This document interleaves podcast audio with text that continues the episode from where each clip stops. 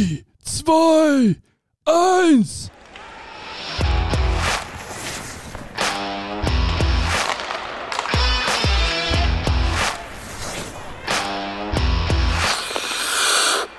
Leichte Veränderungen an Kollege Quendler. Heute, das dürfte am Studiogast liegen. Frische Frisur, im Lockdown, keine Ahnung, wo er ihn hat. Frischer Pullover. Ich muss sagen, ich habe auch was Schwarzes angezogen, damit man den Bauch nicht so sieht. Und das liegt äh, wahrscheinlich ja, an unserer, unserer Gästin. Sag mal Gästin. Dormenin. Dormenin. Dort, wir reden heute, bei uns waren jetzt, das ist verrückt, weil wir haben erst ein paar Folgen gemacht. Schiedsrichter, Torhüter, die. Äh, Torhüter die dritte. stimmt, Bernd- stimmt. Bernd Bernd Brückler. Brückler. Torhüterin, muss man sagen. Ja. Ja. Bernd Brückler, Ja, Jeep. Bernd ist keine Torhüterin.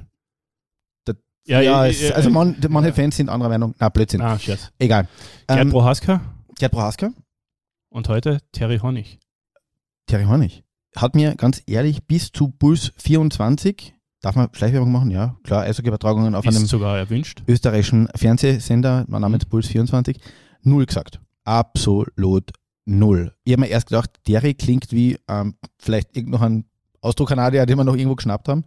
Ähm, Honig. Hornig, Hornig, ja. Ja. ja. Ähm, hab dann ein bisschen nachgelesen, äh, Biografie einer bemerkenswerten jungen Dame, äh, die seit heuer 30 ist, ja, das tut weh, hilft nichts. Ähm, aber äh, ich habe mir nur gedacht, wir zwar haben ja uns drüber unterhalten, fünf Also, Klassen, fünf Klassen, fünf Na, Klassen ein- Volksschul, nein, Antonskurs, steirische Matura in Entschuldigung, Wirklichkeit. Entschuldigung, dass ich da jetzt alleine, dass du das äh, so nach außen trägst. Das Alter der Frau, das spielt ja überhaupt nie eine Rolle. Doch, wir haben gesagt, überhaupt nein, nicht nein, einfühlsam. nein, das stimmt deswegen nicht, weil wir haben gesagt, wir setzen voll auf Gleichbehandlung. Wir behandeln Derry Hornig wie alle anderen Torhüterinnen vor ihr. Ja. Und deswegen bemerkenswerte junge Dame mit 30, äh, unglaubliche Biografie. Torfrau, die einzige Torfrau in Österreich, die bislang bei den Männern mitspielen durfte, unter Anführungszeichen. Langjährige Torfrau österreichisches Eishockey-Damennationalteam. Sportmanagerin, Psychologin, Sportwissenschaftlerin. Keine Ahnung, Eishockey-Expertin bei Puls 24. das stimmt, ja. Und keine Ahnung, wie das solche Leute machen. Ich habe in den letzten ähm, äh, zehn Jahren nur ein paar Mal meine EMTC-Mitgliedschaft verlängert und sonst nicht viel zusammengebracht. Ähm, sie ist heute bei uns. Und wir reden ein bisschen über Damen im Eishockey, Eishockey generell, Karriere im Fernsehen, kurz übers Derby. Ja, hallo, liebe Tor. Äh, Hallo, liebe Derry. Wir machen es heute ganz gleich wie bei, wir machen es ganz gleich wie bei allen anderen. das war der Schwenk. Hallo, Okay. liebe Terry. Hallo, freut mich hier zu sein. Ja, Terry, ähm, erzähl einmal ein bisschen, wie bist du eigentlich zum Eishockey, gekommen? Das ist außerbringen. Ich habe begonnen, also das ist schon lang her, mit fünf Jahren. Ich war damals mit der Familie Publikumseislaufen am Wiener Heumarkt, also so eine Freiluftarena, wo man in der Mitte gemütlich was essen, trinken kann, rundherum Eislaufen. Und dort ist auch ein kleines Eishockeyfeld, wo ich das das erste Mal gesehen habe und beschlossen habe, das mag ich ausprobieren. Nicht vorbereitet, bereitet, kein, kein, kein Vater, der gesagt hat, ich habe keine Söhne gekriegt, die, ah, die Tochter muss Eishockeyspielerin werden oder so, ne? Nein, gar nichts, also war meine Idee. Weil das sind immer so ein bisschen die Vorurteile, glaube ich, die die Eishockeyspieler haben, wenn, wenn Mädels bei uns bei Partien auftauchen, entweder der Papa wollte sich verwirklichen und es hat keine Söhne gehabt oder beim Ballett war kein Platz mehr, so in die Richtung. Eigentlich ziemlich unfair. Ja, unfair vielleicht, aber na, bei mir war das nicht so. Also ich wollte das von mir aus und hm, finde, das war eine ganz gute Entscheidung. Du bist 91er Baujahr unter Anführungszeichen. Da, unter, warum unter Anführungszeichen? na, stimmt, du bist 91er Baujahr, fertig. War das damals schon so, dass du äh, von Anfang an mit den Jungs mit trainiert hast, eigene Mädelsmannschaft am Anfang trainiert hast? Zum Verständnis, weil ja, bei uns hat es Mädels gegeben, die mittrainiert haben, später dann einmal. Jetzt gibt es doch einige Damen-Eishockeymannschaften in Österreich auch. Ähm, ich habe damals beim WV begonnen, also bei den Jungs. Ich glaube, es hat damals überhaupt noch keine ähm, Damen-Eishockey-Nachwuchsmannschaften gegeben. Und habe dann auch beim WV den ganzen Nachwuchs durchlaufen, bis ich 18 war. Bin dann in die Elite-Liga und eigentlich Damen-Eishockey habe ich immer nur nebenbei gespielt, weil sich einfach so ergeben hat, dass ich bei den Jungs geblieben bin. Bleiben wir bei den Vorurteilen. Vorteile?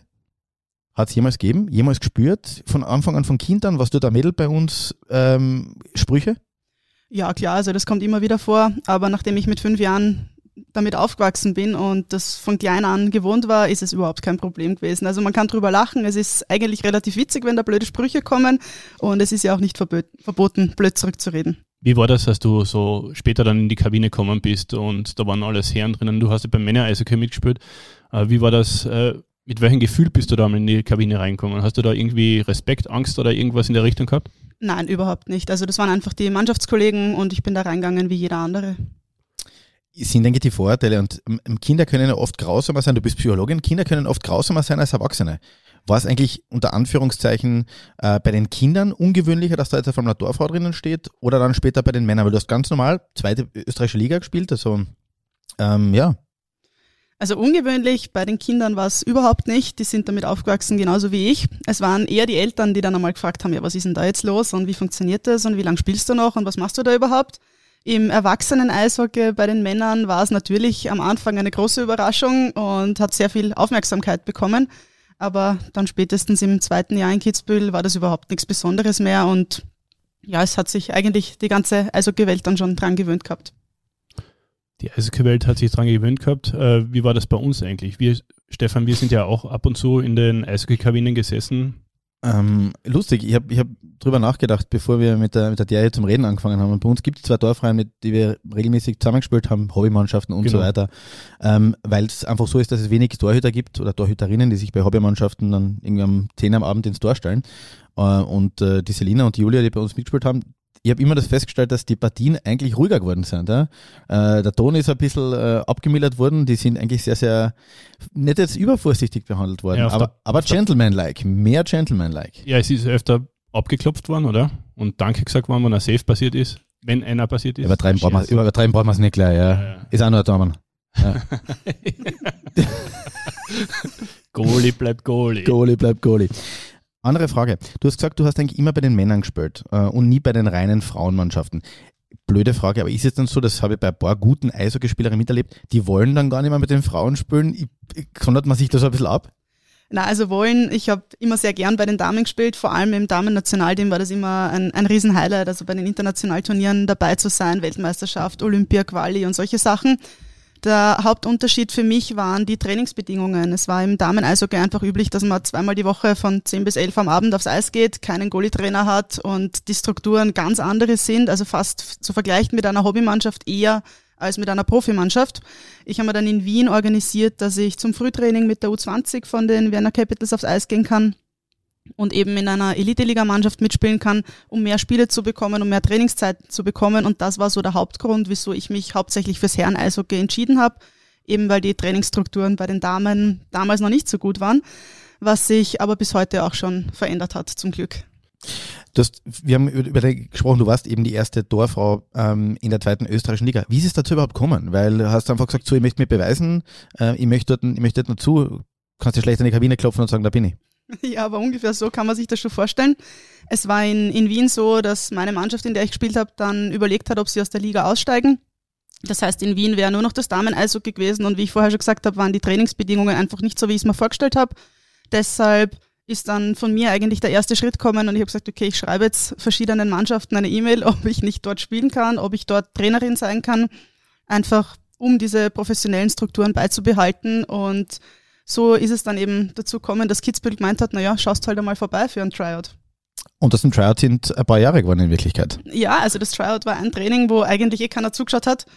Und ähm, es waren nur drei Torhüter am Eis, also es war eigentlich schon klar, dass sie mich nehmen. Jetzt, jetzt hast du damit einerseits ja, eine Vorreiterrolle auch eingenommen.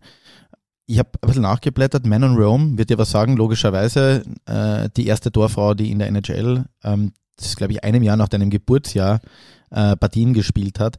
Da hat dann der General Manager am Ende gesagt, naja, eigentlich war es ein Marketing-Gag, was einerseits ähm, nicht nur unfair ist, sondern auch den, den Lebensweg oder, oder den, den sportlichen Lebensweg von jemandem fast ein bisschen entwertet. Wann hast du das Gefühl gehabt, dass du dort in der Mannschaft angekommen bist? Ähm, das ist eigentlich relativ schnell gegangen, weil wir damals einen kanadischen Trainer gehabt haben, den Joe West.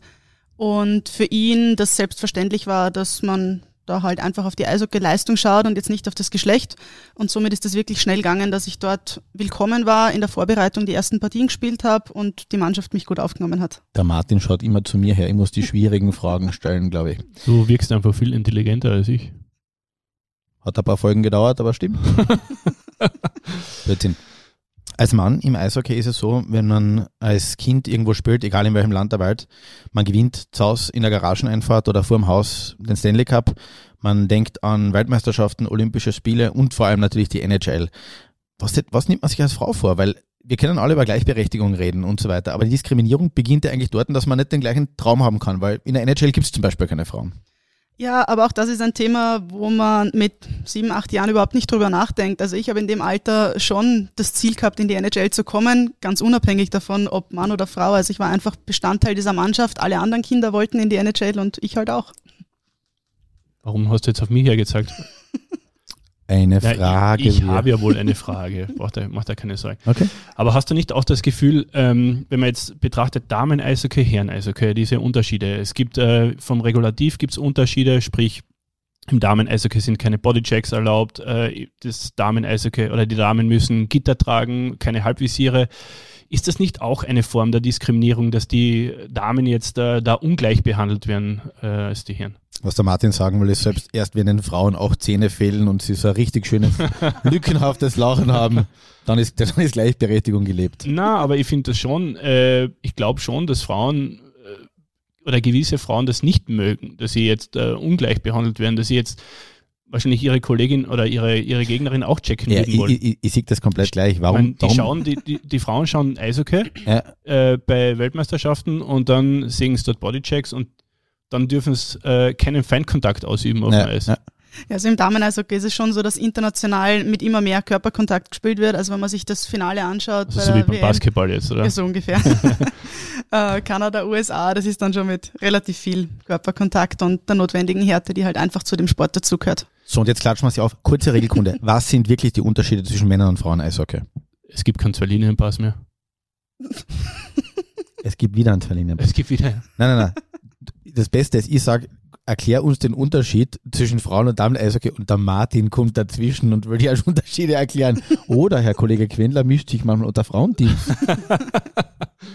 also was, was, was, an was muss man uns gewöhnen? Kein Körperkontakt, glaube ich. Kein Körperkontakt, wobei international eben immer mehr. Ähm, das Vollvisier, das bei den Damen noch anders ist. Und sonst würde ich sagen, gibt es nicht so große Unterschiede. Natürlich, ich meine, anatomische Unterschiede, die sich aufs Spiel auswirken. Aber die Spielsysteme und alles ist eigentlich das Gleiche bei Damen und Herren. Was mir aufgefallen ist, bei Olympiaturnieren oder Weltmeisterschaften sieht man immer wieder internationale Standards und ähm, Skandinavien, also die, die Nord, Nordeuropäer oder, oder äh, Kanada. Rinnen. Und, ja, Nordeuropäerinnen. Danke. Kanada, Kanadierinnen und US-Amerikanerinnen äh, zeigen schon hohe Qualität auf dem Eis. Wir haben eineinhalb Stunden lang das Bienen-I geübt und das ist dabei rausgekommen. Ja, beim Schreiben tut man sich leichter als beim Aussprechen. ähm, aber warum gibt es so wenige ja, Imports im Damen-Eishockey? Warum beim, bei den Herren hat sie dann gegeben die Austro-Kanadier, die da gekommen sind. Warum, hat's, warum gibt es das beim Damen-Eishockey eigentlich nicht so? Mm, Ich gehe davon aus, dass es ist, weil eben das Damen-Eishockey noch immer nicht diese ganz professionellen Strukturen hat. Es gibt immer wieder Studentinnen, die halt noch zwei, drei Jahre an ihre Karriere in den USA oder in Kanada dranhängen wollen und deshalb nach Europa kommen. Aber nachdem man da jetzt nicht wirklich das große Geld damit verdienen kann, das eher ein bisschen ein Taschengeld ist, zahlt sich auch nicht wirklich aus, für die, für die Imports nach Österreich zu kommen, um hier Damen-Eishockey zu spielen. Und ich sehe es schon auch so, dass es für die einheimischen Spielerinnen sehr gut ist, dass sie sich da wirklich entwickeln können, dass sie zur Spielpraxis kommen und dass sie diese Liga dominieren. Der Martin hat einen wichtigen Punkt angesprochen, da möchte ich kurz nach, nachhängen. Ich glaube, einer der Themen beim, beim Frauensport oder beim Damensport, wie immer man das nennen, äh, nennen will, ist die Öffentlichkeit. Weniger Fernsehzeiten, weniger Flächen, auch in der kleinen Zeitung, muss ich jetzt einfach mal kurz anmerken. Ich glaube, Richtig. da, da können wir uns drauf einigen. Ja. Ähm, aber auch weniger Präsenz im Fernsehen, glaube ich vor allem. Du bist im Fernsehen präsent, du bist für, von Puls 24 als Expertin geholt worden. Jetzt eine du hast die Maske abgelegt und stehst jetzt vor der Kamera. Du hast Zwisch- zwischendurch haut er an aus, großartig. Ist das für dich auch ein Weg, unter Anführungszeichen, Aufmerksamkeit zu kriegen fürs, für den Eishockeysport bei Frauen? Es ist ganz sicher etwas, was mehr Aufmerksamkeit schafft dafür, dass ich eine Frau bin und dass ich eben jetzt diese Position habe. Ähm, in der Rolle selbst oder wenn ich vor der Kamera stehe, denke ich jetzt auch nicht drüber nach, bin ich jetzt eine Frau oder nicht, ist das Damen- oder Herren-Eishockey. Es geht einfach um den Sport, um das Spiel und um die Aspekte, die am Eis passieren und dass man das in ein möglichst spannendes Licht drückt. Eishockey-Experten haben es schwer, äh, werden von den Eishockey-Fans natürlich durch den Kakao gezogen, wenn da irgendwas passiert. Wie ist es bei dir? Wir haben einmal nach einer Sendung geredet. Ich glaube, äh, das war jetzt vor einem halben Jahr irgendwo im Playoff und haben gesprochen, du hast mich gefragt, wie, wie, wie läuft das so oder wie nimmst du das wahr, wenn wir eine Partie analysieren? Und ähm, für mich ist das sehr erfrischend, wenn du da ähm, die, die Es kommt noch eine Frage. Ich schwöre es, da Ja. kommt eine Frage. Entschuldigung, Entschuldigung. Kein Problem, kein Aber Problem. das, das äh, soll ja, wir haben ja Zeit, oder? Gut, go. Okay. Aber äh, wie nimmst du das wahr, wenn du von Eishockey-Fans da irgendwie konfrontiert wirst mit Ähm, gewissen Dingen? Ja, ich würde mal sagen, es ist Teil von dem Job. Also das geht ja nicht nur mir so, da geht es auch den anderen Experten so, den anderen Kommentatoren. Äh, bei mir sind es dann halt oft einmal Meldungen wie Quotenfrau oder die Frau hat keine Ahnung vom Eishockey oder da gibt's doch Männer, die die Liga und die Spieler besser kennen. Ja, ist halt so. Ich meine, man kann es nicht jedem recht machen. Ob ich es mir dann durchlese, ist meine Entscheidung. Ob ich es ernst nehme, auch. Und ich denke, ein bisschen Kritik ist auch ab und zu ganz gut in der Rolle. Jetzt mal ganz, ganz von, von, von oben weg. Wenn man das Von österreichische Eis oben weg. von oben weg, von Okay. das österreichische Eishockey, das Ja. Spitzeneishockey der Männer und der Frauen vergleicht. Mhm. Wo, wo stehen wir da? Könnten die besten Frauen im österreichischen Spitzeneishockey, wo könnten die am Feld mitspielen? Tor, Torleute, glaube ich, nehmen wir außen vor, aber die besten Frauen, wo könnten die mitspielen, deiner Meinung nach? ja, nachdem es einen deutlichen körperlichen Unterschied gibt und im Herren-Eishockey einfach die, der Körperkontakt noch mehr erlaubt ist als im Damen-Eishockey, ist es vor allem aufgrund körperlicher Unterschiede nicht so einfach für die Feldspielerinnen bei den Herren mitzuspielen. Das ist im Tor natürlich ein Vorteil. Aber ich kann mir schon vorstellen, also in, in Wien in der Elite-Liga, da wo ich jetzt im Tor stehe, dass da leicht einige von den Nationalteam-Mädels mitspielen könnten. Du hast neben dem ganzen, äh, neben dem Job im Fernsehen und ähm, äh, beim äh, Damen-Eishockey-Nationalteam, du bist eigentlich Sportwissenschaftlerin und Psychologin. Was aus dem, aus dem, deiner Karriere hast du nicht mit hingenommen? In das berufliche Leben aus der Eishockey-Karriere, Richtig. dass ich die Frage richtig Den- verstehe. das war immer so, wenn mir nichts eingefallen in der Kabine. wenn, wenn mir in der Schule nichts eingefallen ist, habe ich einfach die Frage wiederholt. Ja, noch einmal. Also, wie war das jetzt genau? Nein, es sind Haben wir schon, auf Zeit gespielt jetzt ein Ja, bisschen, genau. Jetzt habe ich mal meine Antwort überlegen können. Nein, es sind schon wichtige Faktoren, vor allem aus einem Mannschaftssport, die man dann mitnehmen kann ins Berufliche. Einfach dieses Teamwork, diese Zielstrebigkeit, auf ein Ziel hinarbeiten, Ehrgeiz ähm, und, und auch die Erfahrung, dass man einfach in einem Team gemeinsam zusammenarbeiten muss, auf die Bedürfnisse der anderen einzugehen hat. Das sind schon ganz wichtige Faktoren, die mir jetzt auch im Alltag weiterhelfen. Würdest du, solltest du jemals eine Tochter haben, ihr zum Eishockey raten? Ja, ich glaube, das darfst dann genauso wie ich selber entscheiden. Das ist eine ziemlich coole Antwort, muss ich echt sagen. Weil ich glaube, es gibt nichts Schlimmeres in jeder Sportart als Eltern, die sich über ihre Kinder verwirklichen. Das stimmt. Wie ist deine Familie eigentlich mit deiner Eishockey-Karriere umgegangen? Ähm, sehr locker. Also Die reden nichts mehr mit mir. ja, zum Glück schon noch. Nein, das war eigentlich immer normal und ähm, meine Familie, also vor allem die Mama, war eher im Segelsport und ich habe auch zum Segeln begonnen als Kind und habe mich dann aber selbst fürs Eishockey entschieden und für die war das vollkommen in Ordnung. Da ist eher darum gegangen, dass ich mich bewege, dass ich ein bisschen sportlich bin und der Teamsport ist vor allem dem Papa dann sehr recht gewesen mit dieser, äh, diesem Zusammenhalt und wie ich schon gesagt habe, auf Ziele hinarbeiten und was ich dann wirklich dadurch erreiche, war total nebensächlich. Es war eher mein Ehrgeiz, der dann, oder mein Sturschädel, der dann zum Ziel geführt hat. Nein, nein, ich stelle schon eine Frage, brauchst du nicht auf die zeigen. Na, äh, den einen Punkt habe ich früher noch einmal ähm, auf mich wirken lassen. Sie trinkt schneller als wir. Die kann bei uns mitspielen. Ähm, das Damen-Eishockey leidet ein bisschen unter medialer Präsenz. Und äh, ja, meine Frage einmal, was könnte man verbessern? Was, was könnte da äh, ja, besser werden, dass man da mehr berichtet? Auch in den äh, Tageszeitungen, in den ja, Radios, Fernsehen. Was Also gibt's es- noch? Podcasts. in Podcasts, im, im Fernsehen, in Zeitungen, auch im Internet denke ich, dass es schon sehr spannende Spielerinnen und sehr spannende Spiele gibt, auch in der österreichischen Liga, über die man definitiv berichten kann. Wenn man sich jetzt einzelne Spielerinnen herausnimmt, also zum Beispiel die Anna Meixner, die immer wieder richtige Highlight-Tore schießt, ähm, das ist auch wirklich schön zum Anschauen. Das sind Spielerinnen, die mit dem Sport was erreichen, Nicht unbedingt in finanzieller Hinsicht, aber allein von der Leistung und ich denke schon, dass das ganz viele Leute auch interessieren würde. Jetzt gibt es etwas, weil wir kurz früher beim, Telef beim, beim Fernsehen hängen geblieben sind. Eishockey ist ein wirklich schwieriger Fernsehsport. Wie schafft man es? Und ich habe mal ein paar Kommentare durchgelesen und ich habe mir dich vor der Kamera ein bisschen angeschaut. Du wirkst sehr, sehr ernst im Gegensatz zu jetzt da bei uns. Wie schafft man das, was da unten sich abspielt im Fernsehen, irgendwie halbwegs emotional darzustellen? Ja, oft einmal schafft man es eh nicht. Also es geht einfach darum, sich von den Emotionen am Eis leiten zu lassen. Ist natürlich auch einfacher, wenn Fans in der Halle sind, weil man da einfach mit der Stimmung mitgehen kann. Aber sonst ist es doch irgendwie die Liebe zu dem Spiel, die einen dann in dieses Kommentieren hineinbringt. Findest du, dass du manchmal defensiv bist beim, beim Analysieren? Sehr ernst. Es ist echt, jetzt mal angeschaut. Ja. Sehr ernst und manchmal so, mm, sehr, sehr so ist auf auch der, ja, kann, hell mit dem Licht dort. ja, ja, ja, kann Fehler machen, ja, kann Blödsinn sagen. Wird man mit der Zeit lockerer? Ist eine super Frage. Ja. Ja, das hoffe ich. Die, die hast dir du gestellt. Ach so. Aber danke für Nein, das war deine super, Frage. dass du die, deine Frage ich habe super meine eigene. Frage gelobt. Äh, ja, am Anfang natürlich, also speziell letztes Jahr war ich schon oft einmal noch sehr ernst und dann mit dem Licht überfordert und dann schaue ich wieder böse. Das habe ich mir auch oft genug anhören können. Ich denke schon, dass man mit der Zeit lockerer wird. Ähm, und ich hoffe auch, dass das dann ein bisschen geschmeidiger wird und ein bisschen mehr der Schmäh rennt und nicht nur so seriös ist.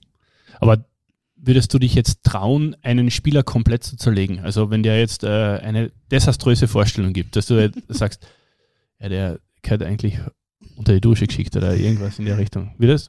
Machst du das? Oder, Ich- oder bist du eher, sagst du, willst die positiven Dinge hervorheben? Äh, es nervt mich persönlich immer, wenn Kommentatoren im Fernsehen das Spiel schlecht reden und noch negativer darstellen, als es eigentlich schon ist. Da können wir antworten. Wenn ihr uns jetzt hört, liebe unbekannte Kommentatoren im Staatsfernsehen, ihr habt echt ein paar Spiele schon richtig abgeredet. Österreichs Nationalmannschaft ist nicht so schlecht, wie er behauptet. Entschuldigung, das war eine kurze Unterbrechung. Nein, also ich glaube, dass man das Ganze auch für den Zuseher daheim positiv darstellen kann, positiv darstellen will. Aber natürlich, wenn ein Fehler passiert, ja, dann passiert ein Fehler und das traue ich mir schon zu, dass ich das dann auch im Fernsehen sage. Was war das beste Spiel, das du gesehen hast als äh, Expertin? Das beste Spiel, also das Spiel, das mir am meisten in Erinnerung bleibt, war definitiv letztes Jahr das Finale in Bozen, das letzte Spiel. Als der KAC den Meistertitel errungen hat, Stefan. Ja, was? Ja. Nichts weiß ich. War, warst du da? Nichts weiß ich so sehr wie das, liebe Freunde in Villach. Ernstes Thema, weil es, ich hab, Wir haben nur ernste Themen. na, das jetzt, jetzt wirklich ernst, jetzt mal kurz den Blödsinn rausnehmen. Ich habe irgendwo Statistik gelesen, dass 43 Prozent der Frauen in Österreich jemals mit sexuellen Übergriffen zu tun hatten in ihrem nahen Umfeld. Ist das, hast du jemals das Gefühl gehabt, dass beim Eishockey Grenzen überschritten worden sind von einem Mannschaftskollegen aus deinem Umfeld, Trainer, Manager und so weiter? Mm, Eine Eishockeykabine ist eine Eishockeykabine und bleibt das auch, unabhängig davon, ob da Männer oder Frauen drinnen sind. Natürlich gibt's blöde Wortmeldungen, über die man dann schon einmal ein bisschen die Augen verdrehen kann. Aber im Endeffekt ist es jetzt nicht so, dass ich mich nicht wehren kann. Und in, in meiner Karriere war es zumindest immer so, dass ich dann blöd zurückgeredet habe und mich da schon verteidigen können habe. Aber ich finde, das ist schon einmal äh, ein, äh, ein wichtiger Punkt und vor allem ein Problem, dass man sich dann wehren muss. Also wenn es diesbezügliche Kommentare oder so gibt, dass man sich als Frau dann wehren muss. Und es gibt wahrscheinlich genügend Frauen, die sich nicht wehren können oder ja, einfach nicht wehren können. Und Ich- die bleiben dann äh, sich selbst überlassen, so quasi. Und ich glaube ich glaub nicht, dass man das hören möchte, dass, dass sich jemand überhaupt wehren muss. Wenn sich jemand wehren muss, ist es eh schon zu weit gegangen Genau. vielleicht. Ja. Nicht vielleicht, dann ist es zu weit gegangen. Da, da habe ich mich selber, da habe ich selber eingeschränkt. Ja. Welches Spiel möchtest du mal sehen? Gibt es etwas, wo du sagst, das ist etwas, was ich erleben möchte?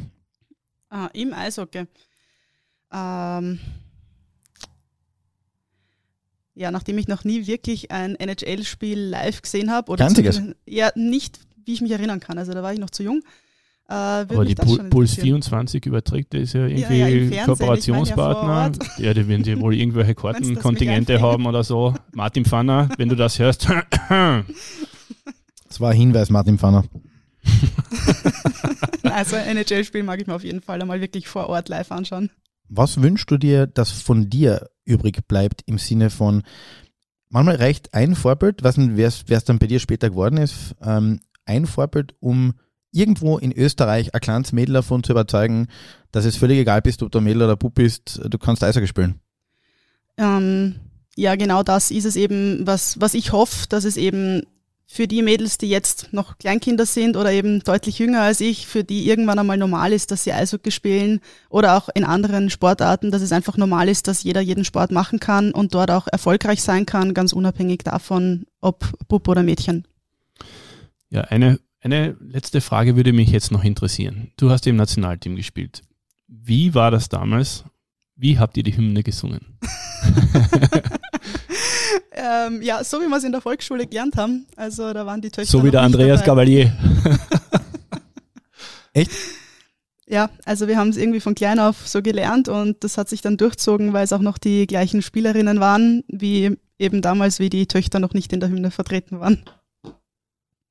So eine Ansage. Ja, ein gutes Schlusswort. Na, Schlusswort noch nicht. Na, Schlusswort. Nein, nein.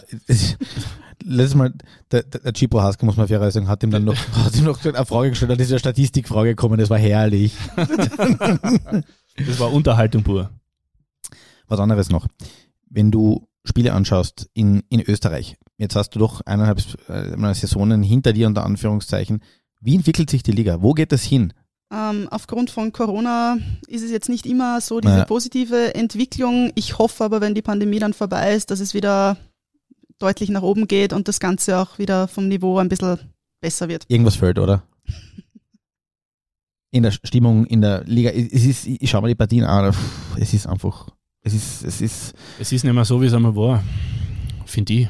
Also wirklich, also ich glaube, dass die, dass die Qualität einfach äh, nicht mehr dieselbe ist. Wir haben ja, wenn du da, wenn du zurückerinnerst, Salzburg, was die für einen Kader alles gehabt haben, mhm. alles ehemalige NHL-Spieler. Ja. Jetzt äh, musst du diese Spieler suchen, beziehungsweise sie suchen den Weg in andere Ligen. Und ähm, früher mal war da, war da Klagenfurt und, und Salzburg, die haben da wirklich investiert. Ja, also das war schon, war schon anders, finde ich. Und ja, damals ging es vielen Vereinen, glaube ich, finanziell auch noch besser. Wer ist, wer ist eigentlich dein Lieblingsverein? Darf sie nicht sagen. Doch, darf sie. Darfst du? Darf ich. Ich darf eine Meinung haben. ähm, nachdem ich in Wien aufgewachsen bin, die Vienna Capitals. Ja, falsche Antwort, aber mein Gott. nobody's, Was soll's? Nobody, nobody's perfect. Schneiden wir raus. Das kommt nicht in die Endversion. Ähm, könntest du nochmal sagen, dass der Lieblingsverein der KT ist, bitte? Einfach, wir brauchen es nur so, als Schnittmaterial. das, das, kannst du jetzt nicht verlangen, dass sie jetzt an sich in Kärnten im Feindesgebiet von den Vienna Capitals da quasi auf eine, auf eine Richtung sich festlegt. So, wir moderieren jetzt den Martin Quendler hier ab. Das Mikrofon ist leise. Jerry, vielen, vielen Dank für deine Zeit. Viel Spaß. Du bist auf jeden Fall eine riesengroße Bereicherung für die Übertragungen, fürs österreichische Eishockey. Und wir hoffen, dass um deine Worte zu verwenden, irgendwo in Österreich ein Mädel sitzt, das hört, dich sieht und er sagt, ich kann Eishockey spielen. Und vielleicht dann eine internationale Karriere hinlegt. Das wäre besonders schön. Ja.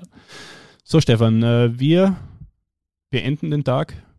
Äh, wir beenden den Tag noch nicht, aber wir, wir, wir drücken jetzt da gleich auf den roten Knopf. Zwei Dinge müsste man noch erwähnen. Das eine ist, bitte hinterlasst uns Kommentare auf Facebook, Instagram etc. etc. Wenn ihr jemanden in den eiskalt... Deine Telefonnummer könnt ihr jetzt noch Nein, das machen wir jetzt nicht. wenn wir wenn ihr jemanden habt, der im Eiskalt-Podcast vorkommen sollte, jemanden, der gute Geschichte zu erzählen hat oder eine schlechte Geschichte oder gute unterschlechte Geschichte, dann freuen wir uns über Kommentare auf Facebook und Instagram, E-Mail eishockey.kleinezeitung.at.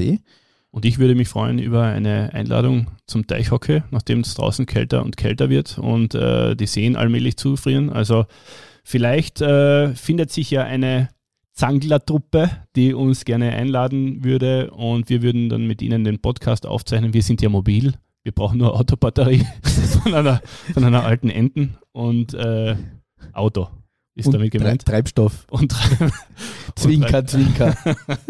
und würden uns sehr über eine Einladung zum Teichhockey freuen und wir hätten dann, glaube ich, einen sehr großen Spaß. Großen Spaß. Bevor wir jetzt starten, machen wir einen Countdown? Dann ma, mach du einen Count, Count, also Countdown. Ich habe verstanden, Countdown. Ja, ja, okay. Countdown. Countdown? Ja, ja. Und dann mach ihr Lied in, oder? Du singst was.